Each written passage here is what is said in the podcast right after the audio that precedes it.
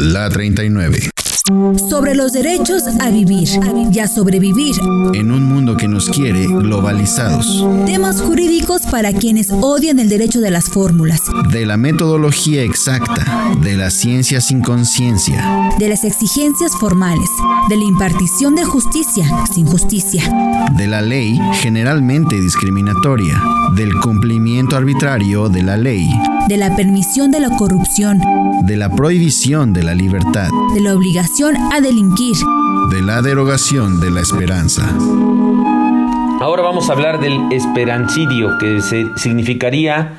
pues la muerte de la esperanza. Si bien esto no está reconocido en la Real Academia de la Lengua Española, es decir, no es una palabra que esté reconocida por el idioma castellano, que es el que nos corresponde,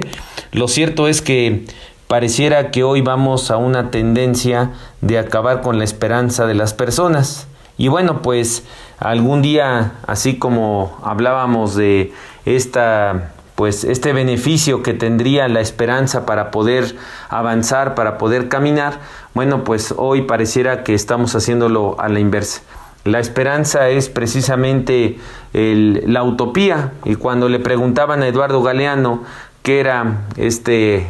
autor, escritor uruguayo, le preguntaban qué era la utopía, pues él decía que la utopía para eso servía, ¿no? Le preguntaban para qué servía entonces la utopía y decía que para eso sirve, para caminar. Y es precisamente esto lo que nos están ahora prácticamente matando porque es muy claro que en los medios de comunicación, en las conferencias de las propias instituciones, de las autoridades, etcétera, pues pareciera que todo va a la inversa. Hoy va a la inversa en relación con lo que viene siendo el, el, que los tiempos pasados siempre fueron mejores a los tiempos futuros. Incluso ya hay muchos autores en esta posmodernidad que han hablado precisamente de esa concepción que se tiene de que lo pasado era mejor que lo, presente y sobre todo mucho mejor que lo futuro. Uno de estos autores que también hacen mención de esta problemática, pues es eh, Giovanni Sartori, que decía en su último libro, pues el camino hacia dónde iba el camino de la humanidad, hacia dónde iba caminando, hacia dónde avanzaba la humanidad. Y así tenemos otros autores que hacen mención precisamente de este esparancidio, como es eh, Chomsky, que Chomsky pues hace mención de que todas estas invenciones de la tecnología, todo este detrimento que se ha dado al medio ambiente, pues lo que está provocando es que el mundo se vaya acabando y entonces hacia dónde va la humanidad, pues él hace mención y hace una comparación con el Titanic y entonces sostiene que pareciera que nosotros vamos caminando igual hacia ese Titanic que iba hacia un iceberg. Bueno, pues él también decía que pareciera que íbamos caminando hacia un iceberg donde iba a llegar al fin de la de la humanidad, porque precisamente Chomsky, haciendo mención del problema que se tiene con que la tecnología y todo este desarrollo científico, en primer lugar, ha sido utilizado para armamentos, ha sido utilizado para toda esta serie de elementos y herramientas bélicas, pues lejos de que vaya a permitir una mayor esperanza en la población y una mayor esperanza de vida en el mundo, pues está sucediendo exactamente todo lo contrario. Está sucediendo que no exista esa esperanza y no exista ese, esa posibilidad de obtener un mundo mejor precisamente con toda esta tecnología y esta ciencia. Hay que recordar que esto tampoco es nuevo la famosa conferencia de Friburgo de Martin Heidegger en 1935, la conferencia que le llaman del rectorado, pues ya decía Martin Heidegger precisamente que estábamos caminando hacia el, momento en que ya no hubiera tiempo para nada, sino que el tiempo es una digamos que es una instancia tan pequeña que pues finalmente ya no existe razón como para seguir avanzando y esto es lo que está hoy sucediendo. Muchos podemos observar precisamente de que eh, la ciencia y la tecnología, lejos de que nos esté llevando hacia un mejor camino, pues pareciera que está sucediendo todo lo contrario, es decir, que estamos llegando a un camino pues sin fin y así es como muchos autores han sostenido este cambio de la modernidad hacia la posmodernidad. La modernidad siempre había la esperanza, incluso el cambio de la modernidad y la premodernidad es que en el caso de la premodernidad la esperanza era celestial, es decir, gracias a la religión, gracias a la iglesia, pues siempre pensamos en que la mejor vida es después de esta vida. Sin embargo, ya con el avance de la tecnología y la ciencia en la modernidad, pues se sustituyó esta esperanza celestial con la esperanza terrenal y que hoy lo importante es la esperanza,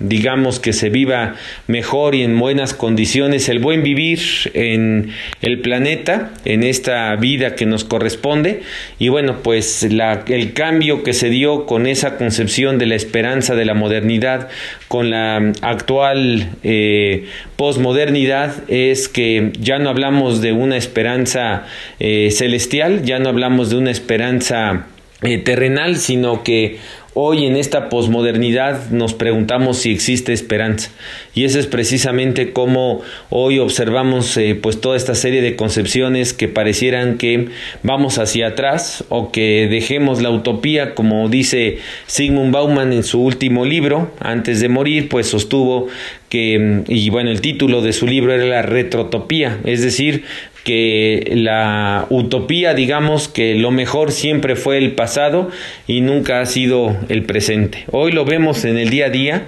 vemos como generaciones, a pesar de que sean pues relativamente jóvenes, digamos de 30 años, empiezan a ver cómo su infancia, su adolescencia, su universidad fue mejor que eh, lo que están viviendo actualmente. Claro, esto independientemente de lo que nos ha sucedido con la pandemia, porque la tendencia de todos estos pensamientos, ya habíamos platicado que prácticamente desde 1935, desde esas fechas, y en realidad eh, después de la Primera Guerra Mundial, donde gracias a la ciencia y la tecnología, pues hubo tantos muertos en esa Primera Guerra Mundial, dio como consecuencia que las personas sostuvieran que prácticamente la ciencia y la tecnología no nos llevaban a ningún buen puerto, porque con la ciencia y la tecnología pues se inventaron los, se inventaron los aviones, se inventaron los submarinos, se inventaron los barcos de guerra y gracias a toda esta tecnología es que no, eh, bueno, se logró esta, digamos, indebidamente, pero se llegó a esa muerte generalizada de personas, a ese genocidio, que sin esta tecnología tan avanzada, pues desde luego que nunca pudo haberse dado esta situación y bueno, pues hoy la vemos en esas condiciones y por eso en este libro de Sigmund Bauman que habla de la retrotopía, hace mención de que estamos yendo prácticamente hacia la concepción de que el mundo en el pasado era un mundo mejor y no el que estamos viviendo actualmente.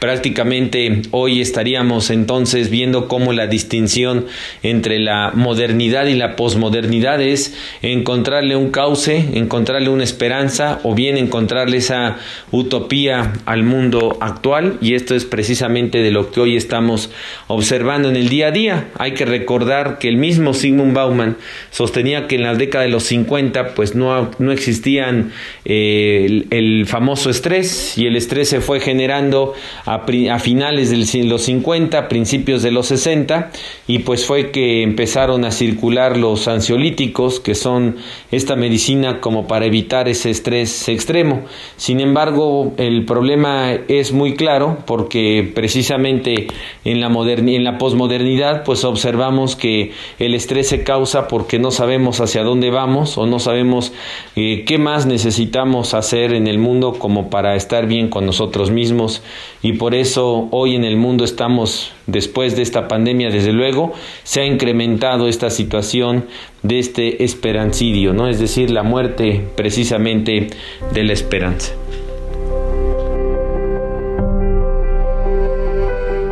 Estos temas se pueden profundizar en los siguientes libros. La utilidad de la filosofía del derecho en el derecho tributario clasificación de las violaciones de fondo y forma en los procedimientos de las autoridades tributarias, temas jurídicos para tiempos no jurídicos, entre depredación e indiferencia, el plan de Ayala desde otra mirada, la última página en defensa fiscal, para conocer la ley federal, para la prevención e identificación de operaciones con recursos de procedencia ilícita, los procedimientos de fiscalización de un derecho fiscal de la sospecha, notas para una defensa fiscal de emergencia, investigación jurídica y docencia, docencia jurídica, tratado de derecho constitucional, así vimos México, apuntes contemporáneos de derecho, viviendo la Constitución a 100 años de su promulgación. Identidad migrante, Derecho y Sociedad, Notas para entender la realidad. La Declaración Universal de los Derechos Humanos en su septuagésimo aniversario. Derechos actuales, realidades y desafíos.